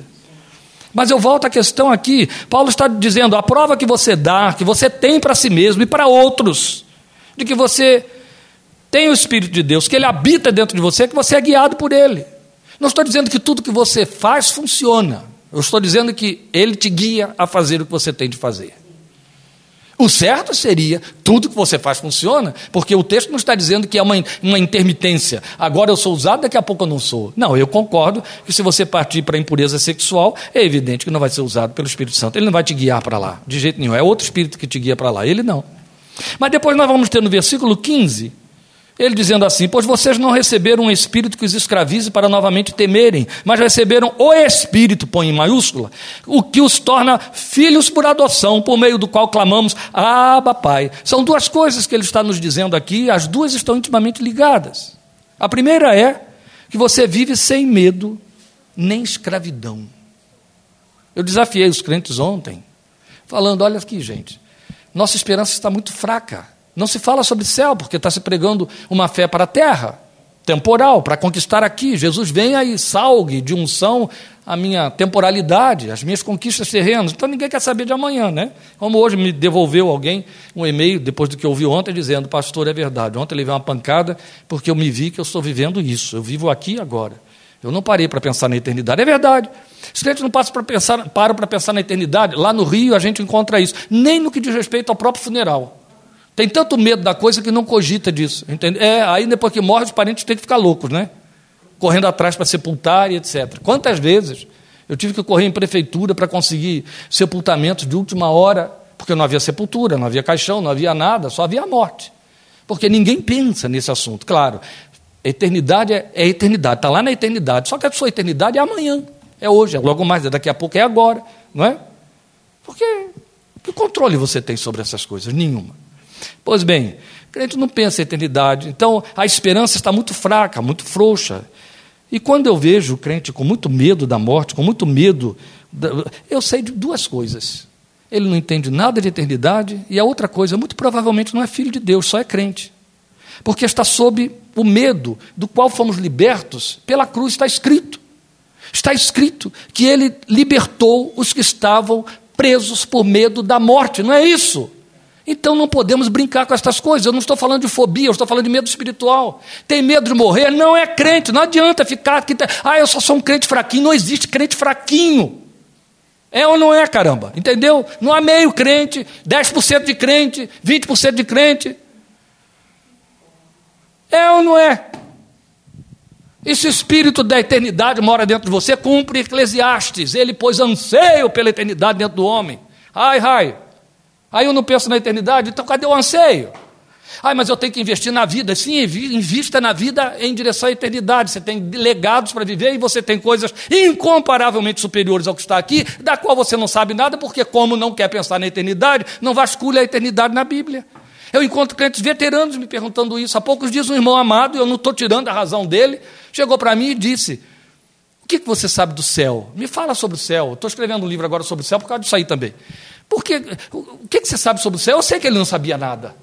Por que, que não sabe nada? Porque o crente não lê nada sobre o céu, não entende nada, não se assustem, não vou falar sobre o céu. Porque ontem fui falar, levei. Eu tinha terminado a mensagem, fui falar sobre o céu, levei mais uma hora falando. Então, aí eu fui mostrando algumas coisas a ele a respeito do céu. De fato, o céu que está na cabeça dos crentes é tão sem graça, é tão enevoado, é tão nada, que está mais para filme de Stephen King. É. Tenha medo da morte, caramba. Tenha medo do outro lado, você não entende nada dele. Trate de viver aqui. Vai lá, faça tudo quanto é esticação, cirurgia que puder. Fica no médico todo dia, faz o que puder. Toma, se tupa de remédio, estica essa vida, porque é só o que você tem. Agora, se o Espírito da eternidade habita dentro de você, ele tirou o medo da morte. E no lugar do medo da morte, que não é apenas assim, ó, tirei isso que está aqui, ficou um buraco lá. Não, ele pôs anseio pela eternidade. Você quer o grande encontro com o Abba, entende? Você quer vê-lo. Você quer tocar, você quer cantar igual os adventistas. Eu quero ver mamãe, não está lá no jardim, né? Primeiro quero ver meu Salvador. Primeiro quero ver meu Salvador. Quem? Sim, mas foram, foram os adventistas que compuseram. É. Foram eles que compuseram. E canta lindo, sim, concordo. E aí, o que, que acontece? Falta anseio. Se falta anseio, falta o espírito. Porque está escrito que você não recebeu o espírito para viver sob medo e escravidão. Meu Deus, eu encontro crentes lotados de medo do diabo. Fui visitar uma tia agora, 93 anos que ela tem, irmã mais velha da minha mãe. Já sepultou três irmãos, né? E aí ela veio me falar de uma outra, veterana, outra irmã, tia minha. Eu, quando digo veterano, veterano na fé, porque ela foi a primeira dentre nós a ir para o Evangelho. A primeira. Então, o que ela, se eu tenho 46 anos de Evangelho, ela tem 60. E essa minha tia, de 93, também é crente desde mocinha. Ficou muito tempo fora da igreja por conta do casamento e tal, mas depois, nos últimos anos da vida do marido, os dois voltaram para a igreja, mas ela nunca deixou de ser crente em Jesus, só não estava acompanhando na igreja.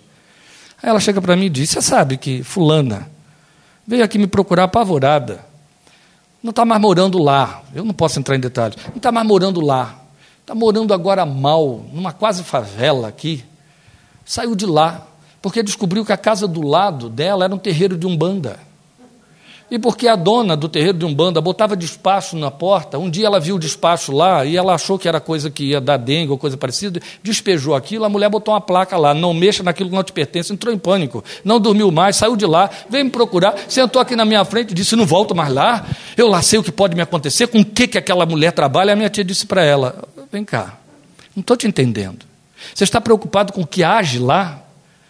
E onde está a sua fé que diz que maior é o que está em nós do que o que está no mundo?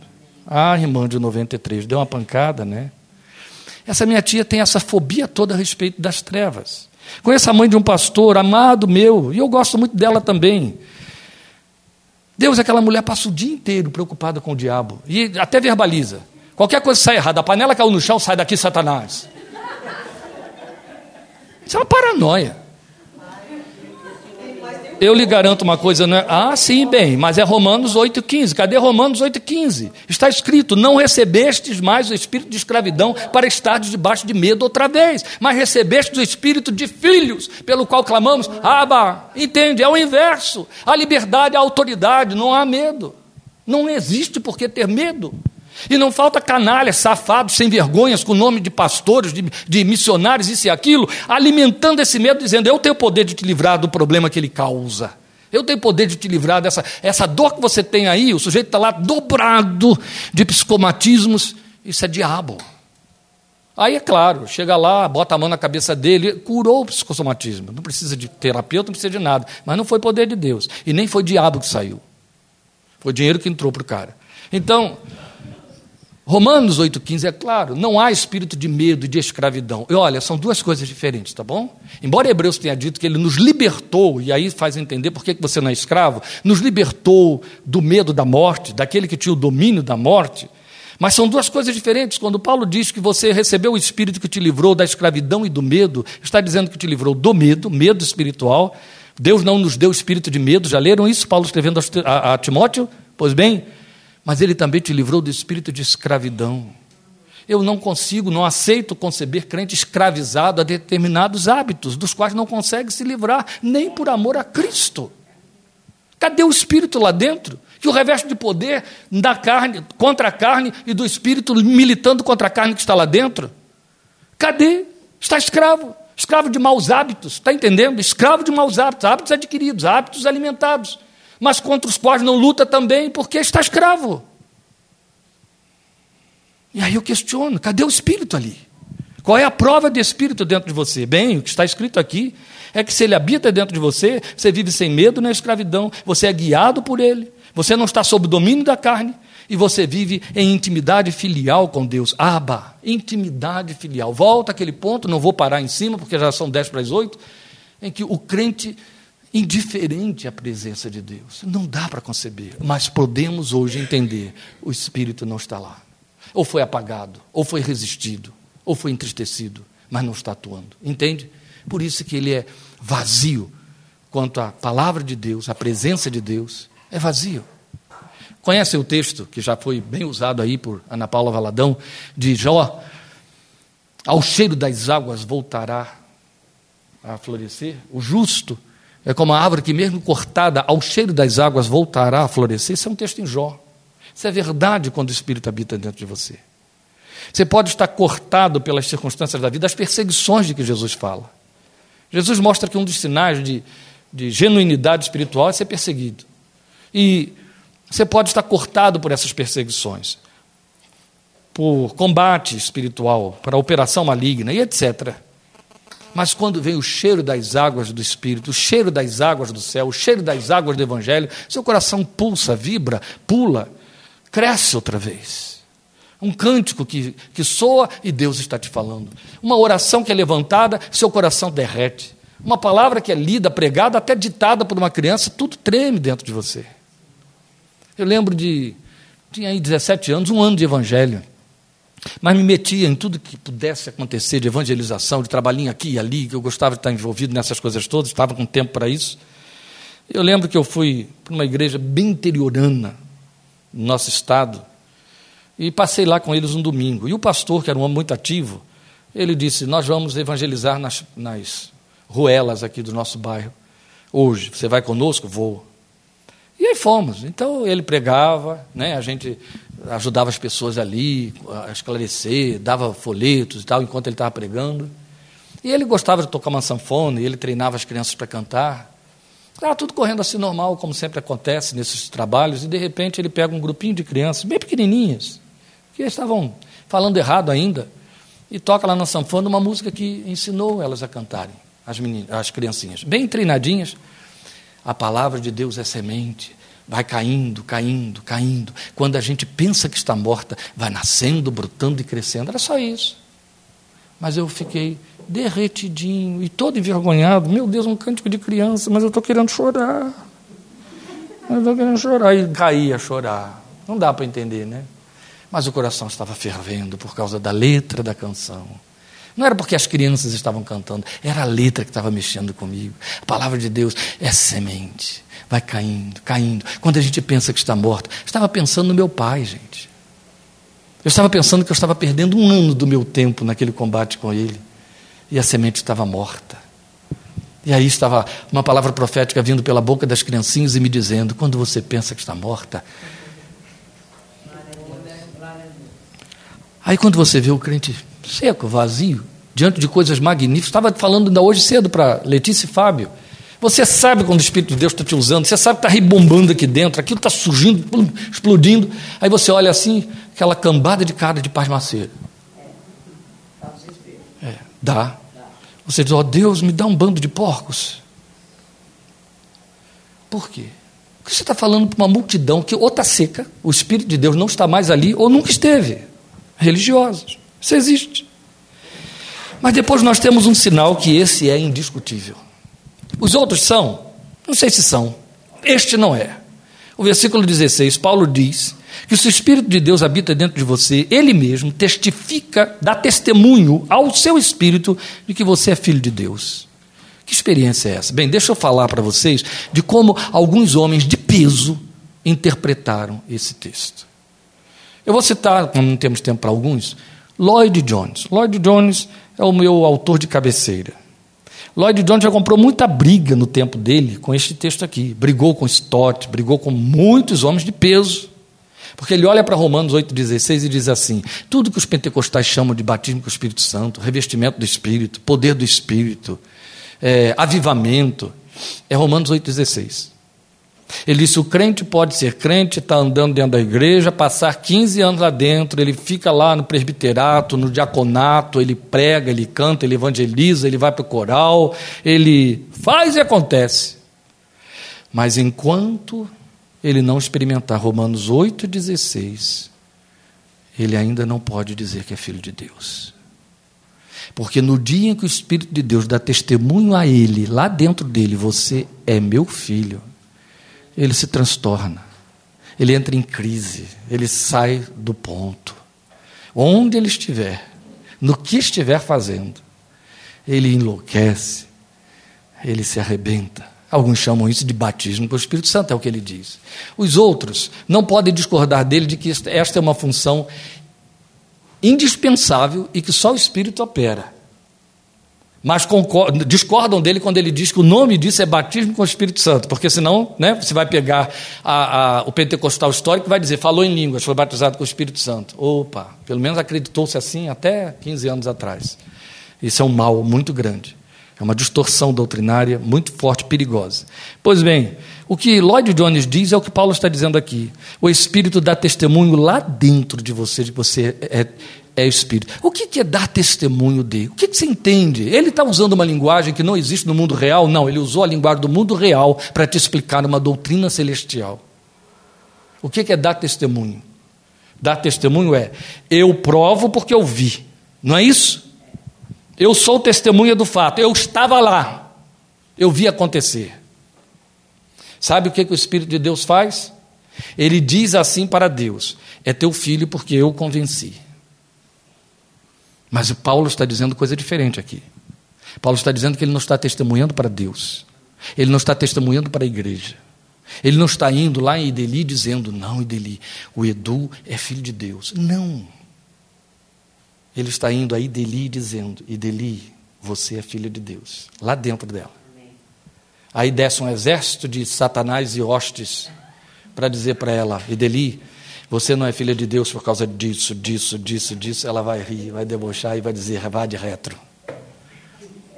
Porque ninguém muda mais o que foi pregado lá dentro, é no meu íntimo. Não foi a pastora Letícia que me convenceu, não foi a reunião tal, foi eu com ele e ele comigo. E lá dentro de mim ele chegou e disse: É minha. Você é dele. Aí nada vai mudar mais. Você lembra uma história que eu contei a vocês? Ainda esta semana estava lembrando disso, que me marcou tanto. Acho que eu vou viver até o finalzinho dos meus dias lembrando dessa experiência. Estava lá em Salvador, na igreja do pastor Jaderson, uma campanha evangelística, a segunda vez que eu fui lá para uma campanha. Desta vez era um espaço aberto, que eles estavam construindo o templo e só funcionava nos porões. Então resolveram fazer o, o culto evangelístico na parte do, do, piso, que seria o piso né, do, do, do templo na parte superior. Então, tinha, é, não tinha chuva, cadeiras e todos os instrumentos, era um, um santuário ao céu aberto. Então entrava gente tudo quanto é canto para assistir, eles fizeram um bom trabalho de convite e tal. E eu preguei uma sexta-feira no Salmo 42. O teu Deus onde está?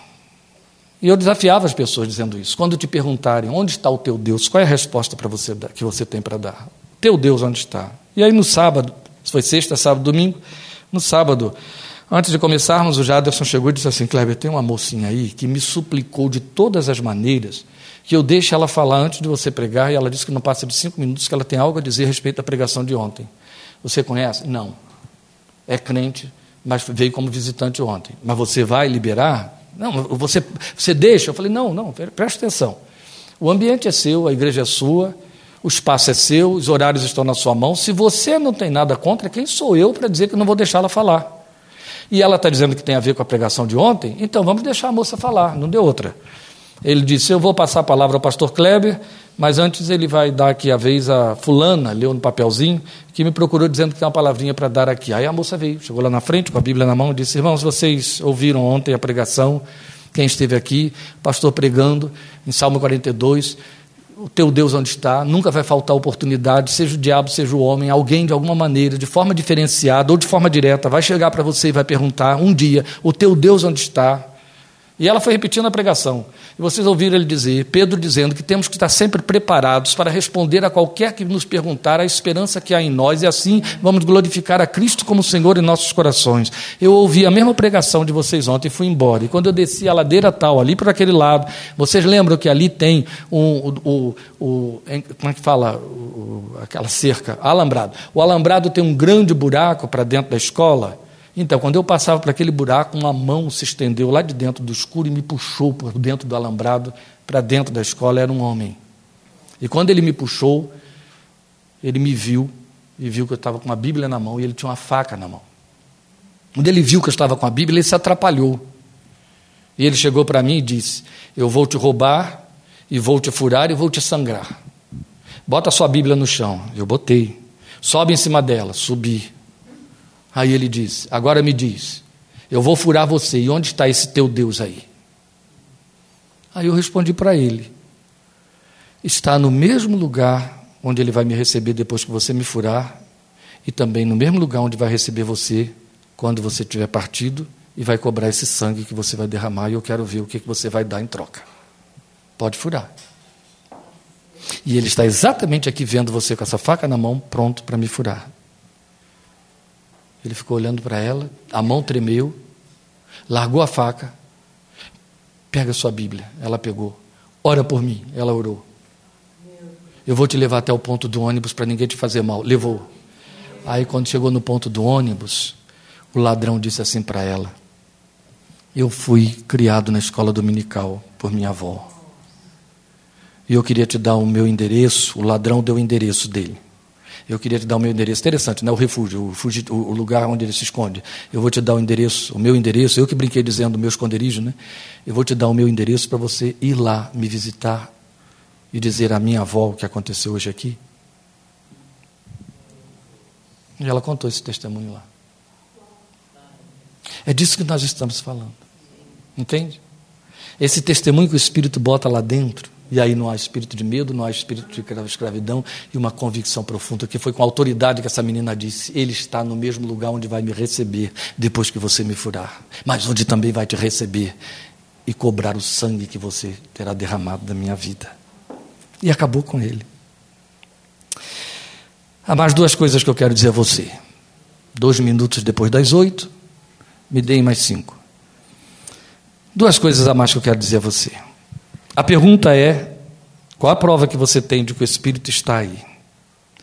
Jesus nos ensina que Deus converte em envio do Espírito, Deus Pai, tudo o que buscamos nele. Eu vou ler Lucas 11 para provar isso. É um texto único, só Lucas que tem. É bem dentro do contexto em que Jesus nos ensina a orar em Lucas, tá bom? Aquele texto de Mateus 6, em Lucas, é no capítulo 11. E aí, depois que Jesus ensina os discípulos a orarem, ó, no versículo 2, Pai, santificado seja o teu nome, ele conta uma parábola. E na parábola, para nos ensinar a orar, é inédito o que Jesus diz, e ele diz assim: Suponham, eu estou lendo o versículo 5. Suponham que um de vocês tenha um amigo e que recorra a ele à meia-noite e diga: Amigo, empreste-me três pães, porque um amigo meu chegou de viagem e não tenho nada para lhe oferecer. E o que estiver dentro, responda: Não me incomode. A porta já está fechada e eu e meus filhos já estamos deitados. Não posso me levantar e lhe dar o que me pede. Eu lhes digo: Embora ele não se levante para dar-lhe o pão por ser seu amigo, por causa da importunação se levantará e lhe dará tudo o que precisar. Jesus está ensinando eles a orarem. Por isso lhes digo: peçam e lhes será dado, busquem e encontrarão, batam e a porta lhes será aberta. Pois todo o que pede, recebe, o que busca, encontra, e aquele que bate, a porta será aberta. Aí você diria assim: olha, não é disso que eu entendo, não é isso que eu faço na igreja, eu vou lá para aprender a bater, a pedir, não é? O tempo todo. E ele não está dizendo justamente isso. Pai, dá-me o pão de cada dia, então eu vou bater, pedir, porque ele está dizendo que ele vai dar. Que o pai vai dar. Sim, ele arremata assim: qual pai entre vocês? Se o filho lhe pedir um peixe, em lugar disso lhe dará uma cobra. Ou se pedir um ovo, lhe dará um escorpião.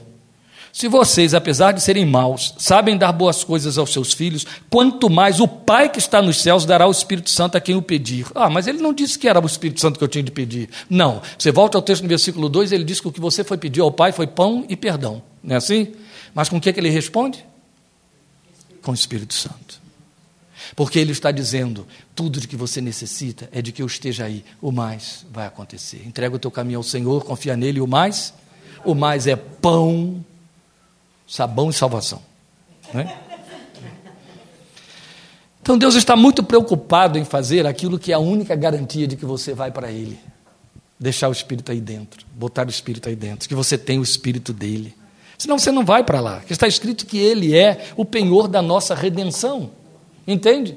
Ele é o selo que garante que você vai se apresentar diante de Deus depois de partir deste mundo. E mais, a meu ver, esta é a prova final do Espírito habitando em nós. É o último texto, e como eu disse a vocês, eu vou colocar como prova final. João 16, versículos 5 a 11.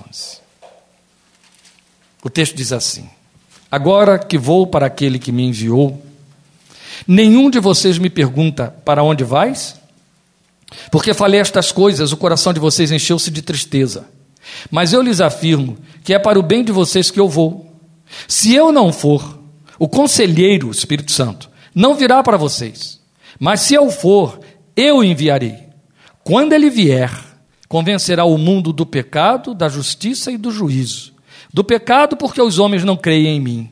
Da justiça, porque vou para o Pai e vocês não me verão mais. E do juízo, porque o príncipe deste mundo já está condenado. Vocês ouviram o que ele disse aqui?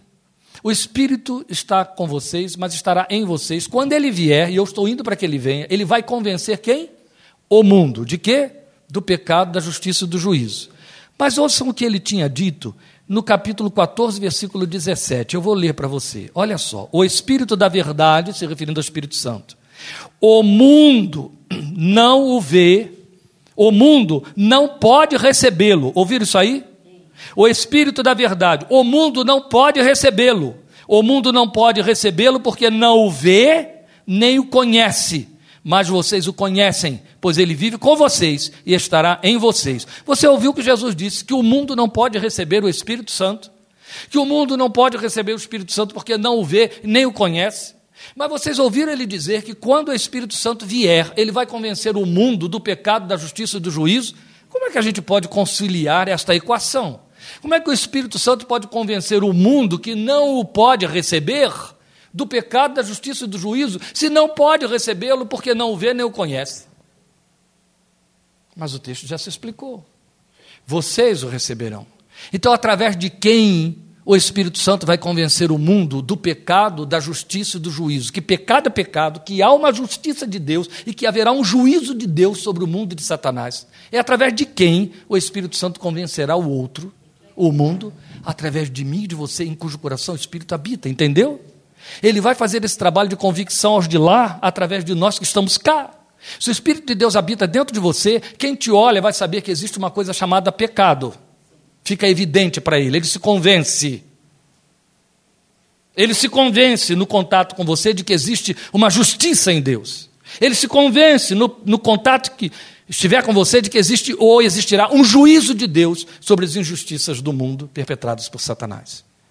Mas é o Espírito quem convence. E o Espírito só convence através de você.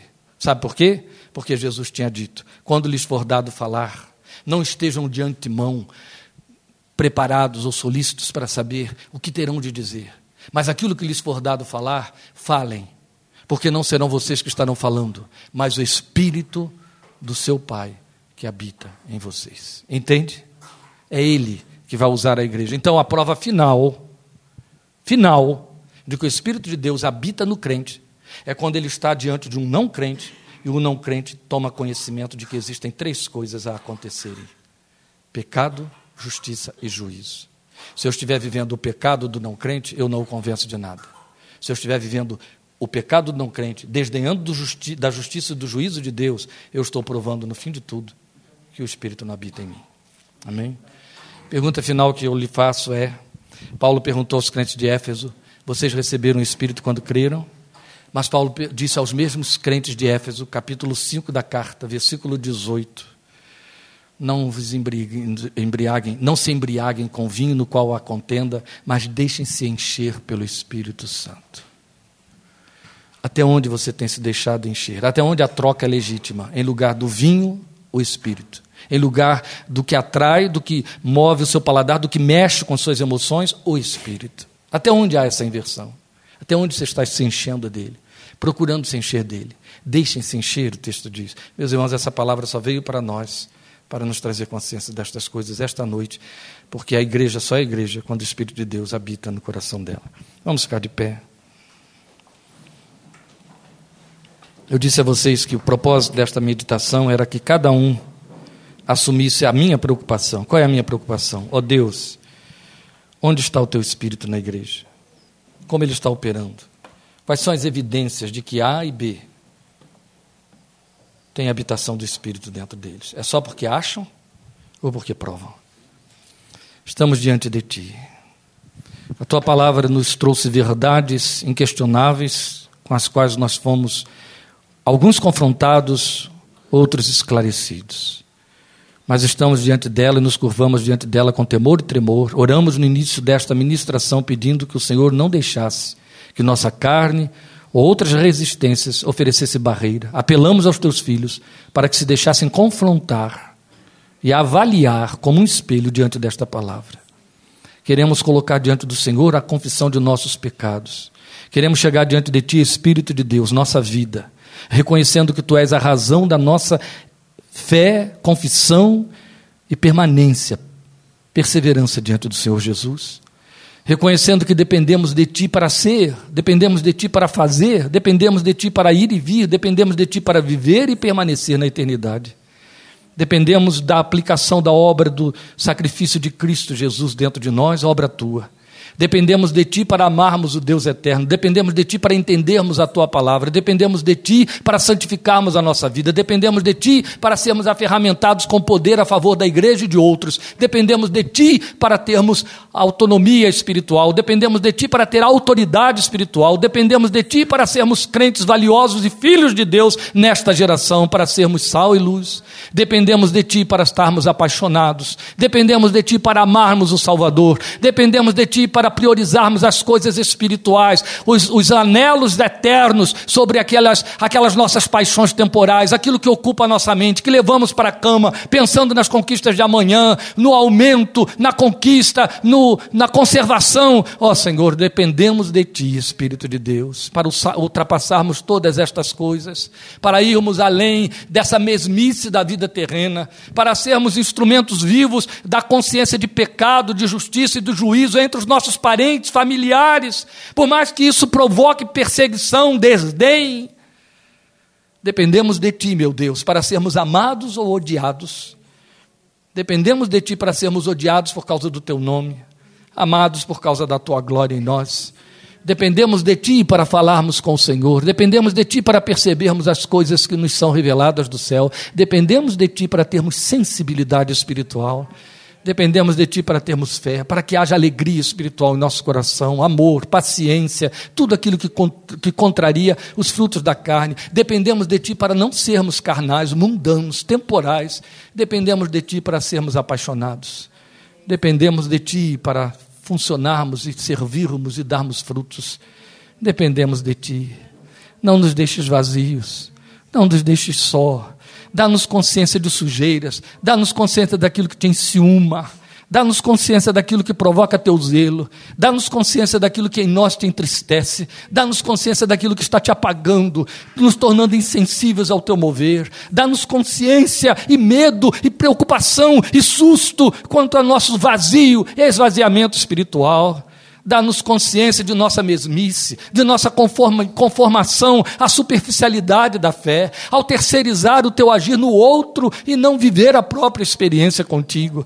Dá-nos consciência deste vazio que provoca um silêncio entre tu e nós. Dá-nos consciência de nossos erros, dá-nos consciência do que perdemos, dá-nos consciência do que temos em ti, dá-nos consciência das coisas que podes operar em nós e do que queres agita o nosso coração, inflama a nossa alma, sopra, aviva-nos, desperta-nos, arranca-nos de nossas comodidades temporais Oh, nós queremos esta noite rejeitar nossa mundaneidade, reconhecê-la como impiedosa, reconhecê-la como pertencente e comprometida com o esquema deste século que será destruído pelo teu juízo. Queremos reconhecer quanto estamos apaixonados por esta vida debaixo do sol e nos reconhecer errados por causa disso, entender que convertes toda a nossa súplica do pão pelo Espírito e no Espírito, porque tu nos queres teus, com a tua cara, com o teu jeito, com a tua paixão, com o teu cheiro. Tu nos queres diferente do que somos, do que pensamos que somos, do que trazemos conosco. Ajuda-nos em nome do Senhor Jesus. Amém.